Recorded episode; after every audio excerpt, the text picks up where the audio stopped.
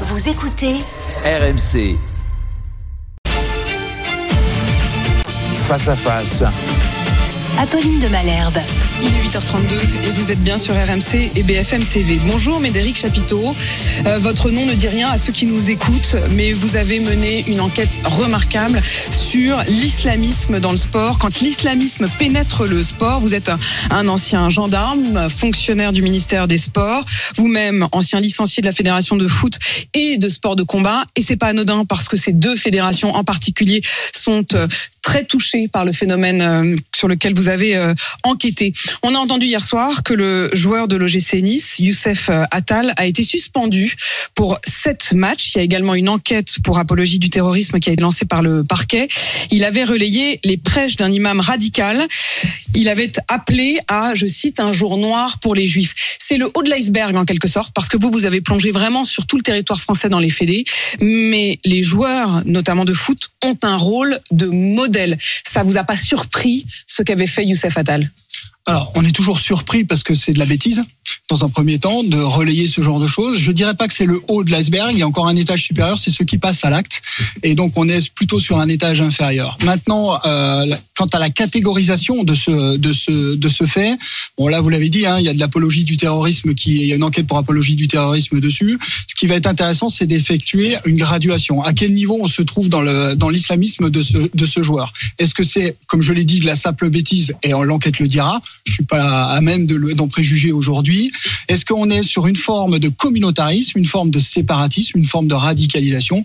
Ça, c'est l'enquête qui va le déterminer. Ce qui est intéressant, c'est que justement, en fait, en relayant comme ça, ils ont un rôle sur la population et sur les jeunes joueurs. Et là, il faut être très ferme. Et je trouve que la décision qui a été prise montre la fermeté de la fédération et du- et de l'État français par rapport à sa posture. qu'on ne laisse plus euh, passer, en effet, et c'est d'ailleurs ce à quoi vous alertez, Médéric Chap- Chapiteau, dans l'introduction de votre livre, et je vais presque commencer par la, par la fin, par euh, votre conclusion, vous dites, au terme de ce travail, j'ai l'intime conviction que nous ne mesurons pas le risque auquel sont exposés les acteurs du sport. Vous considérez d'ailleurs qu'il y a un lien, et vous osez le dire, entre radicalisation, pratique radicalisée et passage à l'acte. Ce sont effectivement, comme vous dites, des gradations, mais ce ne sont pas des individus totalement séparés. Il y a l'étape de la radicalisation, il y a l'étape de la pratique et il y a parfois le passage à l'acte. Vous prenez notamment, et je voudrais qu'on s'y arrête un instant, euh, l'exemple euh, d'Aboulak euh, Anzorov, c'est ce terroriste qui avait tué Samuel Paty. Vous étiez en plein dans votre euh, étude à ce moment-là, vous avez d'ailleurs été écouté par des parlementaires. Il pratiquait les arts martiaux, il était membre d'un club de lutte.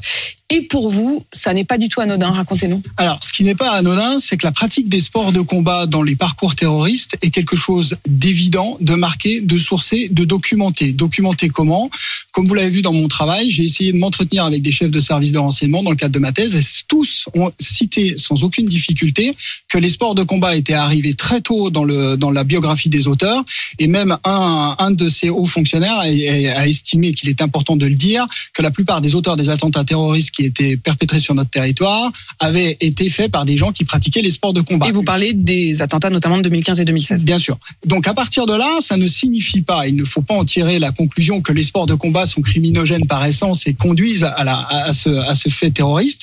Par contre, ce qu'il est important de dire, c'est pourquoi ils utilisent les sports de combat. En fait, on retrouve des documents sur le net de, dans la sphère djihadiste qui invitent les gens à se préparer au djihad. Et dans ces documents qui sont connus, sourcés, qu'on trouve assez facilement et que je donne dans le livre, il est indiqué que c'est pas la peine d'aller dans des camps à l'étranger.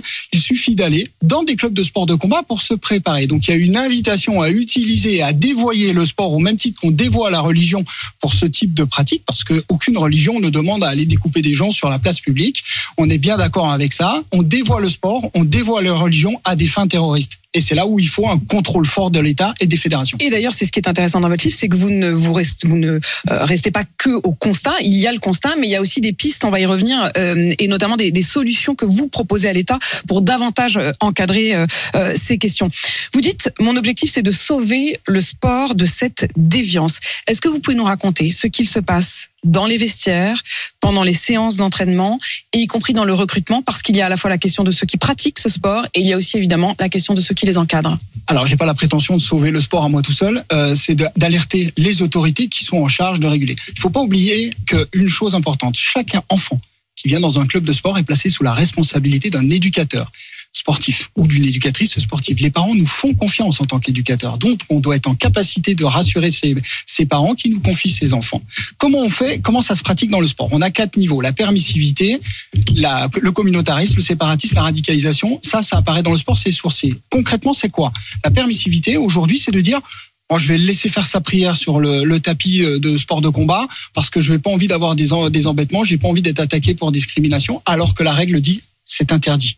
Et ça, c'est important. Et il y a des éducateurs qui disent stop, on fait pas c'est cette ambivalence sur le de la part des éducateurs qui ne savent pas comment se positionner. Et vous parlez d'ailleurs de la solitude de ces euh, éducateurs. Ça m'a fait penser parce que euh, évidemment je, je, vous interroge vous, mais avant cela j'ai interrogé d'autres spécialistes et puis des politiques sur d'autres phénomènes et notamment dans l'éducation nationale. Euh, et il était très frappant qu'il y a un an, notamment au moment où on a commencé à parler du phénomène de l'abaya, euh, certains disaient non, mais on ne doit pas légiférer de manière globale. Mais certains proviseurs ou professeurs disaient mais on se retrouve du coup seul à devoir interpréter, à devoir négocier avec les parents, avec les élèves. Et c'est un peu ce que vous montrez. Certains euh, patrons de club euh, bah, sont hyper embêtés. Ils se disent est-ce que je dois accepter que le fils fasse la prière? Est-ce que je dois accepter que euh, il ne salue pas, par exemple, dans des sports de combat? Est-ce que vous pouvez nous raconter cet exemple-là? Bah, Le fait de pas saluer, je vais vous prendre un exemple très très marquant. Euh, un éducateur de karaté nous a expliqué, euh, je le cite dans le livre, qu'un jour un, un, jeune, un jeune de ses pratiquants a, a, refusé de faire le salut au maître parce qu'il ne saluait que le prophète. Le salut au maître, hein, c'est évidemment ce moment où on baisse euh, la tête jusqu'au prosterne entre guillemets, voilà. je mets bien entre guillemets. Euh, pour ce le... serait blasphématoire. Voilà. Et donc l'éducateur s'est senti euh, embêté, on va le dire comme ça, et n'a pas pris de décision immédiate il a fait quelque chose que je trouve de très bien. Il a contacté euh, le, recteur de la Grande Mosquée de Paris en exposant le cas. Il a reçu un courrier en retour en disant qu'il fallait pas mélanger les deux choses. Le fait de faire la, prière et de faire le salut au maître était complètement différent et que ça ne pouvait pas être considéré comme interdit. L'éducateur a montré le courrier à son au, au, jeune. Le jeune a dit c'est pas le c'est pas la mosquée de Paris qui décide, c'est mon imam. Mon imam m'a dit je ne fais pas, donc je quitte le club. Et ce, et ce, jeune n'est jamais revenu dans le club. Le jeune n'est jamais revenu dans le club. Ce que je veux montrer par là, c'est que là, il y a un moment, il faut pas oublier que le sport est là pour éduquer aux valeurs de la République. Et vous prenez à, à raison le, la, la, comparaison avec l'éducation nationale. Il faut évidemment avoir une cohérence pédagogique et une complémentarité entre l'éducation nationale et le ministère des Sports. Je m'explique. Le fait est que le sport participe à l'éducation des jeunes et des enfants dans le cadre de, de, de leur activité au quotidien. On parle d'ailleurs d'éducation par le sport. Comment est-il possible aujourd'hui que je viens, une jeune fille va aller à l'école faire un cours de PS de 14h à 16h. Elle va avoir tous les standards de l'éducation nationale, c'est-à-dire pas de voile, pas de, de, de stigmate, pas d'autres signes ostentatoires de religion quelle qu'elle soit. À 16h, elle finit ses cours. À 17h, elle revient dans le même collège qui lui a donné son qui euh, pour faire son entraînement. Elle est avec son éducateur son prof de PS devient son entraîneur. Et là la fédération française de handball autorise le port du voile. Elle met elle met le voile. C'est-à-dire que cette jeune fille va être de 14h à 16h dans les standards de la République. Et de 16h à 18h, elle va avoir un autre standard, même lieu d'éducation, même prof, statut différent et on n'a pas la même chose. Où est la cohérence pédagogique? Il y a un moment, on doit se responsabiliser autour de cette question-là. Les valeurs de la République, c'est important, et on ne peut pas éduquer une, une, une jeunesse si on n'est pas cohérent. Avoir des règles uniques et qui soient Évidemment. appliquées. Euh, effectivement, vous dites aussi que à partir du moment où, euh, de manière globale, on a dit que bah, le sport, c'est le dépassement de soi, c'est l'intégration, c'est un vecteur d'intégration. Il y a eu parfois du déni et du refus de voir parce que ça allait à l'encontre de cette valeur qu'on voulait être attaché euh, au sport. Arrêtons-nous un instant sur cet exemple que vous avez donné euh, des euh, du voile dans le sport. Il y a 63 fédérations, me semble-t-il aujourd'hui, 63 clubs pardon de de basket qui demandent à pouvoir concourir dans les compétitions nationales avec le voile. Pour l'instant, c'est refusé. Alors, c'est intéressant parce que il faut saluer le courage du président de la Fédération française de basketball, Jean-Pierre Suita, qui avait été déjà auditionné par les parlementaires euh, il y a quelques années de ça et qui avait déjà exprimé euh, son inquiétude autour de ces questions et qu'il essayait de renforcer ce postulat. Il est interdit de porter le voile dans la Fédération française de basketball. C'est écrit, c'est écrit dans les règlements. Point barre. Qu'est-ce qui fait euh, complication aujourd'hui? C'est que les gens s'appuient non plus sur la Fédération française de basket, mais sur les règlements de la Fédération internationale qui elle l'autorise. C'est cette ambivalence qui devient très compliqué à gérer pour les éducateurs sportifs et pour les dirigeants des fédérations. Dans le cadre de l'étude qu'on a conduite avec le Conseil des sages de la laïcité, on a reçu les présidents de fédérations et ils appelaient tous de tous leurs vœux qu'on ait une cohérence, qu'on mette la même règle. D'où ma proposition de la loi de 2004 sur laquelle on reviendra tout à l'heure, de la loi de 2004 dans le champ du sport. Euh, c'est vraiment. Allez-y, allez-y, hein, Alors, dites-le maintenant. hein. mais en fait, pour être dans la cohérence jusqu'au bout, il faudrait qu'on puisse étendre la loi de 2004 à l'école qui interdit les signes ostentatoires et religieux dans le cadre de la pratique sportive. En étendant ce fait-là, on aurait un principe de neutralité qui rassurerait considérablement les élus des fédérations sportives et les éducateurs qui auraient un, un cadre républicain ferme qui permettrait de travailler de manière cohérente. Il y a aussi la question des contrôles et la question de qui donne la licence au club. Euh, si j'ai bien compris dans votre livre, vous expliquez que jusqu'en 2015, c'est la préfecture qui décidait oui ou non de donner la licence Ouais. au club. Et puis pour des raisons de procédure, de simplification, la, procé- la préfecture n'est plus euh, en charge de, de cela. Ça a aussi laissé une forme de permissivité. Les questions d'adhésion aux valeurs ou non sont passées au second plan. Alors, je vais aller même plus loin si vous m'y autorisez. Allez-y. Je pense qu'aujourd'hui, l'amalgame autour de l'islam et de l'islamisme dans le champ du sport, parce qu'il y a un amalgame autour de ça. La communauté musulmane pratique le sport sans poser de difficultés. Et d'ailleurs, part- on, on le sent bien hein, dans Ah, votre livre, oui. vous ne voulez stigmatiser personne. Ce que vous voulez simplement, c'est dire les faits et dire ce qui est de l'ordre de la déviance, c'est-à-dire effectivement d'une radicalisation. hein. Mais je pense que je vais pas me faire que des amis avec le micro, parce qu'en fait, cet amalgame, cette stigmatisation, on l'a laissé venir et il est presque entretenu par notre incompétence à donner un cadre républicain au sport. Je m'explique. Aujourd'hui, le fait de ne cacher, de tout cacher sous le tapis, son jeu de mots euh, euh, particulier, fait que les musulmans se sentent agressés par toutes ces déviances qu'on voit dans le sport, notamment des déviances religieuses. Les musulmans ont envie de pratiquer le sport comme tout le monde. On doit être ferme sur nos principes et strict sur l'application des règles. Sauf qu'aujourd'hui, dans le sport, on n'a pas de règles. 120 fédérations, il n'y a pas une fédération qui a le même principe d'utilisation. Je viens d'expliquer pour le basket que eux étaient clairs. Le football est clair dans son, dans son article 1. D'ailleurs, il a gagné au Conseil d'État sur, ce, sur la problématique du voile. Mais que font les autres fédérations? Le contrat d'engagement républicain, pour répondre qu'il y a pallié à la- à l'agrément de 2015, aujourd'hui doit être mis en application doit être mis en application et ça c'est quelque chose d'important et aujourd'hui même si les fédérations le signent les préfectures ne peuvent pas non plus être démunies par cette absence de cadre. C'est- de l'incompétence ou c'est du déni ou c'est du refus? Bah, il faut pas que la- il faut pas que le déni et la complaisance virent à l'incompétence. C'est-à-dire qu'il y a un moment, tout le monde est au courant de ce qui se passe. Euh, ça fait des années que je travaille sur cette thématique. Euh, Vous avez d'ailleurs été entendu à plusieurs reprises par les parlementaires. Vous avez, euh, euh, vous vous êtes exprimé devant les parlementaires dans des commissions euh, d'enquête. Vous avez publié vos recherches. Vous les avez fait passer au ministère des Sports. Vous avez vous-même travaillé au ministère des Sports. Euh, bref, on sait, on a les éléments.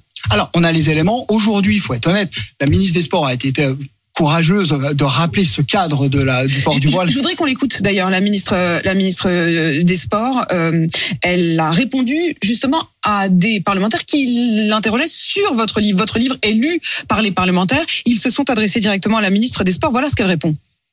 le contrôle du respect du contrat d'engagement républicain, retirer des subventions, suspendre des agréments ou fermer, si nécessaire, des établissements. Le sport est un bien précieux, il doit être préservé de ces tentations, mais également des propos inutilement polémiques ou inutilement anxiogènes. Lucidité, vigilance et la plus grande des fermetés. Elle promet de la fermeté. Ça, c'était hier au Sénat, où elle était interrogée donc sur votre livre et sur votre enquête par euh, le sénateur euh, LR euh, du Var, euh, Médéric Chapiteau. Est-ce que dans les faits, au-delà des mots, cette fermeté existe? Alors, dans les faits, aujourd'hui, cette ministre prend des postures euh, qui sont euh, courageuses et euh, je l'ai souligné et je le ressouligne. Maintenant, il faut aller plus loin. Je ne pense pas que les propos qui sont tenus dans mon livre soient anxiogènes ou par manque de sérieux. Vous l'avez souligné, l'enquête, elle est fouillée, elle est fournie. Elle est Et je- publiée par les presses universitaires de France, hein, qui sont Et, euh, très, euh, et surtout- très sérieuses. les chiffres qui sont cités, ce sont ceux du gouvernement, c'est pas les miens. Euh, Quand on parle de 122 clubs, c'est la ministre euh, Roxana Maraciné à nous et euh, le ministre de l'Intérieur, Monsieur Castaner, qui ont publié après l'attentat de Samuel Paty comme quoi il y avait 122 clubs qui s'entraînaient dans un environnement séparatiste. Ces 122 clubs ont été repris par l'UCLAT, l'unité de coordination de lutte antiterroriste qui a validé ces 122 clubs dans un rapport qu'ils ont rendu, dans, dans un bimensuel. Donc on peut appuyer notre réflexion sur ces 122 clubs. Ces 122 clubs qui s'entraînent dans un environnement pa- séparatiste. On dit c'est Ça zéro- veut dire quoi? Bah, L'environnement séparatiste, on a la loi sur le séparatisme du 24 août 2021. Donc c'est condamnable au pénal. C'est-à-dire que ce sont des gens, pour, pour que nos Ça auditeurs représente, ça représente combien de sportifs ces 122 clubs? Ben, 11 000 personnes quand même. 11 000 personnes. Et donc, 11 quand 000 on- personnes. qui s'entraîneraient dans un Dans- environnement séparatiste, Séparatiste, hein. selon, selon, l'environ- selon les, les chiffres du ministère des Sports. Donc c'est pas moi qui suis anxiogène. C'est les chiffres sont factuels. C'est vrai que ça représente 0,07% des clubs, des, des clubs au niveau national. Donc quand on s'arrête à ce chiffre, on peut se dire ça va quoi. ça va, Mm. on, bah, il n'y a pas besoin d'en parler. Par contre, quand on dit que ça représente 11 000 personnes, femmes, enfants, adultes de tout, euh, de tout sexe, etc., Mm. ça pose quand même des questions. Je suis pas sûr que les parents qui vont dans ces clubs, qui vont confier leurs enfants dans leur, dans leur club, on leur, ait, pré- on leur ait précisé que c'est un environnement Parce que ça séparatiste. se fait d'une manière, et c'est ce que vous décrivez aussi, ça se fait dans les vestiaires, ça se fait de manière assez euh, sournoise, j'ose le mot. Euh, évidemment, il n'y a pas marqué club séparatiste euh, à l'entrée, il y a marqué club de judo, euh, club de foot, euh, euh, comme partout. Et il y a euh, des parents qui confient leurs enfants, qui ont pu constater, euh, c'est le cas par exemple d'un prof de judo Ah, euh, dans le. Jura. Euh, vous racontez que euh, euh, des parents ont confié leurs enfants euh, dans le club de judo, euh, dans le Jura, et on s'est rendu compte ensuite qu'il était fiché S. Alors, c'est encore même plus grave si vous m'autorisez euh, cette, euh, cette précision, puisque euh, ce club-là, j'allais y venir, c'est peut-être ce qui me scandalise le plus, euh, d'un point de vue éthique et déontologie en tant que fonctionnaire du ministère des Sports. C'est-à-dire que les parlementaires ont travaillé dessus, c'est ce que j'ai appelé les éducateurs sportifs radicalisés ou recruteurs. Je m'explique. Recruteur, hein, vous dites carrément recruteur. hein. Potentiellement, oui. Hmm. On ne sait pas. Je m'explique.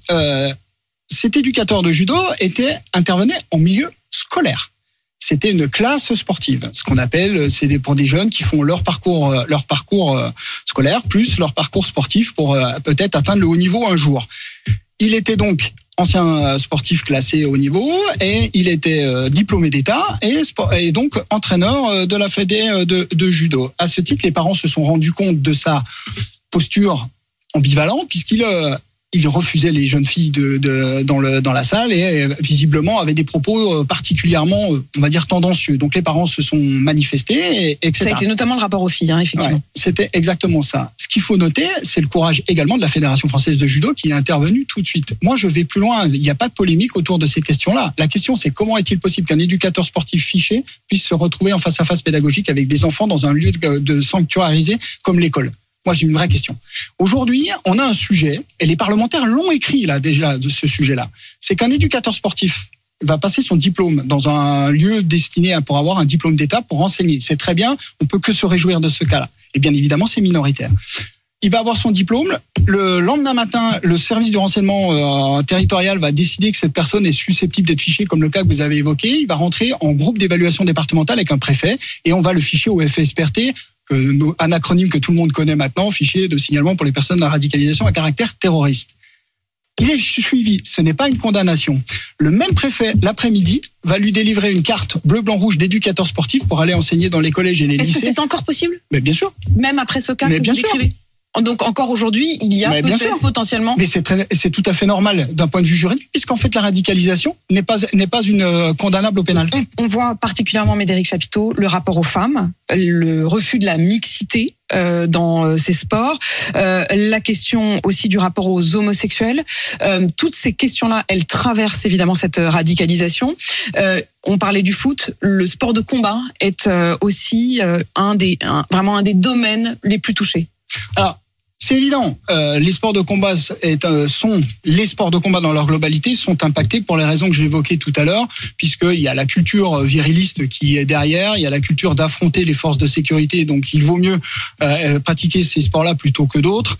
Euh, et il y a un engagement puisqu'il y a des documents qui sont publiés sur le net qui invitent euh, tous les dans la sphère djihadiste que tous les gens qui veulent aller sur euh, rejoindre les affidés, rejoindre les théories djihadistes, ils doivent se préparer dans des clubs de sport de combat. C'est écrit, c'est documenté, c'est sur le net.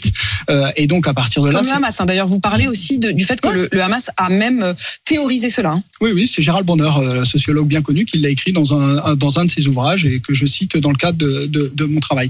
Donc techniquement parlant, on, on sait que que ces docu que que ça arrive et qu'il faut à un moment ou à un autre pré- protéger aussi les sports de combat. Alors ce n'est pas les sports de combat qui conduisent à cet effet-là.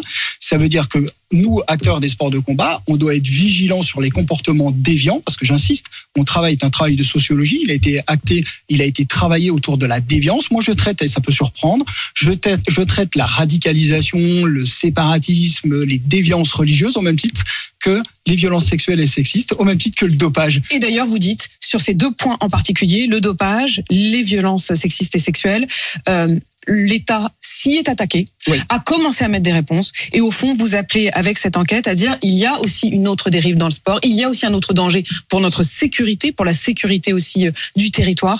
C'est cette question de la radicalisation, et il faut euh, donc voir, ne pas être dans le déni, pour pouvoir ensuite euh, l'affronter. Merci Médéric Chapiteau d'avoir fait le point euh, ce matin avec nous. Je rappelle le titre de votre euh, enquête quand l'islamisme pénètre le sport et c'est publié aux éditions des presses universitaires de France. Il est 8h52 sur RMC BFM TV.